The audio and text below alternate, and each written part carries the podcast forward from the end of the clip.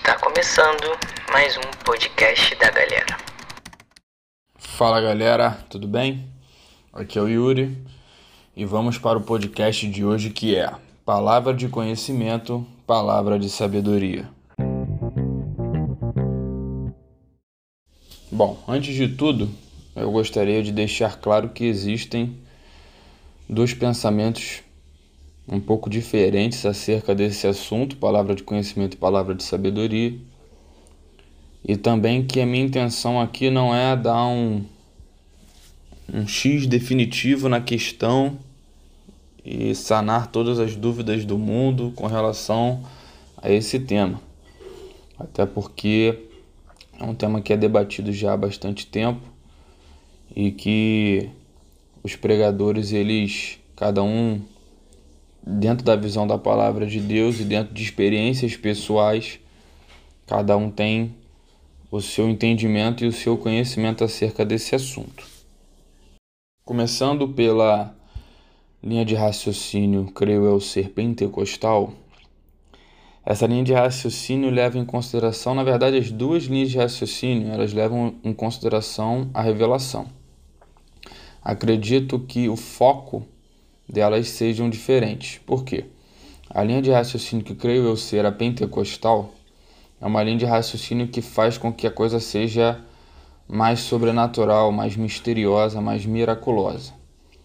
E eles partem de um ponto que a palavra de conhecimento e a palavra de sabedoria são também para crescimento da igreja, certo? Isso aí com certeza mas que não necessariamente tenham a ver com a doutrina da Bíblia em si, certo? Seria uma, uma revelação individual da vida de uma pessoa, aonde o Espírito Santo falaria ou mostraria para esse determinado é, para essa determinada pessoa que vai falar, né, que tem esse dom de, de tanto conhecimento, tanto da palavra de sabedoria, e seria com relação à vida individual da pessoa, onde o Espírito Santo revelaria algo que está acontecendo com ela, e seja uma aflição, seja uma cura, um milagre que tenha que acontecer, uma libertação ou uma palavra de orientação, e o Espírito Santo revelaria,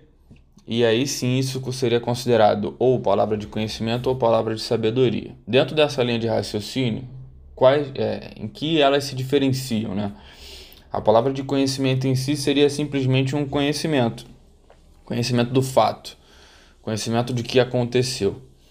E a palavra de sabedoria, ela seria algo relacionado já com um conhecimento vindo com uma orientação, com um aconselhamento. E dentre essas duas diferenciações, a palavra de conhecimento ela seria de um ato passado ou presente, que seria o que? Talvez algo que determinada pessoa tenha feito que tenha desagradado a Deus, ou uma resposta de oração, ou uma aflição, ou seja, uma cura, algo que ela esteja precisando, e aí Deus ele revela através do seu espírito que aquilo está acontecendo com determinada pessoa.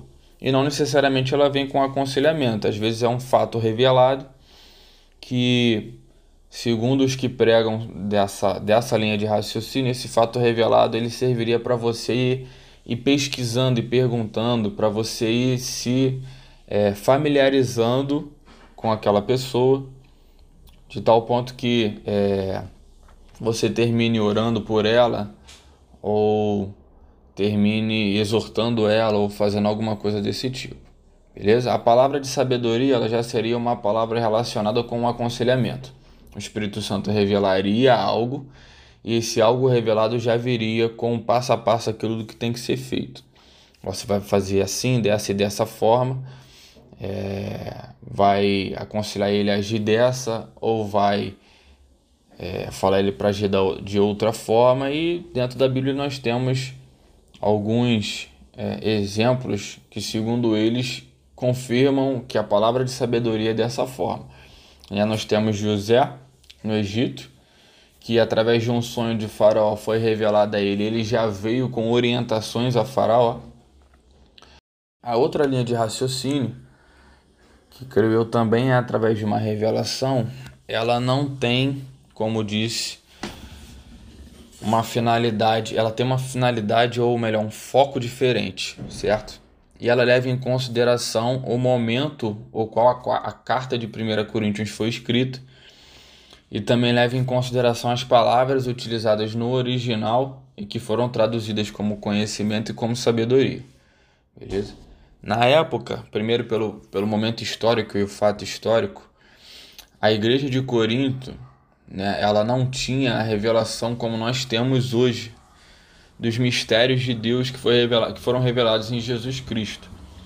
Certo? Eles não tinham o Novo Testamento, né? Eles tinham o Antigo Testamento, eles tinham ali os profetas e parece ser, né, ou que essa linha de raciocínio mais reformada, creio eu ser reformada, indica que tanto a palavra de conhecimento quanto a palavra de sabedoria são relacionadas a, esse, a essa revelação desses mistérios.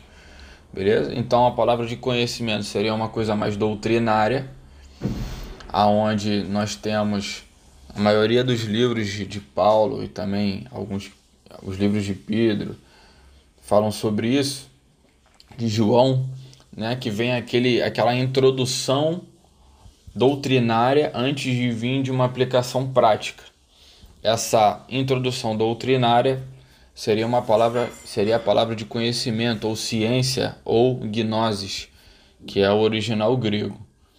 Né? E a palavra de sabedoria seria algo que eu acho até interessante trazer, que a King James ela fala isso. Enquanto sabedoria corresponde a, a, ao poder de analisar profundamente algo que é descoberto ou apresentado.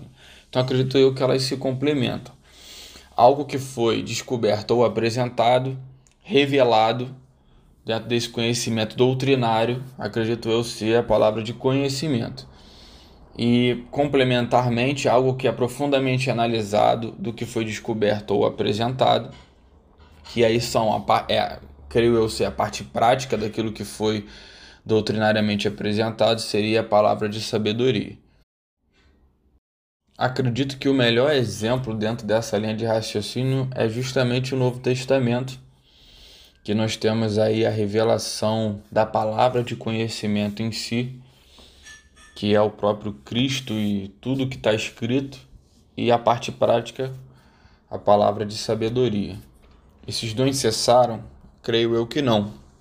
Tá? Por mais que eles estejam escritos, o Espírito Santo ainda é, os mantém e distribui a alguns.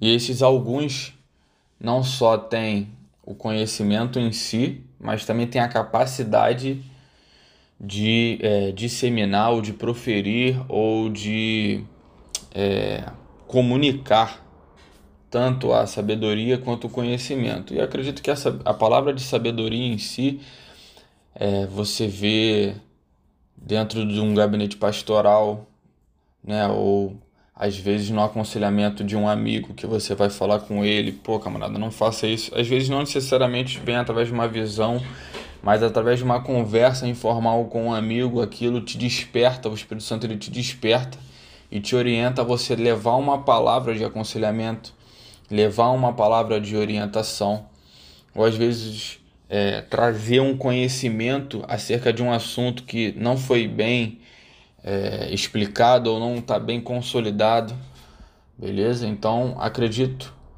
que dentro dessa linha de raciocínio é assim que se pensa.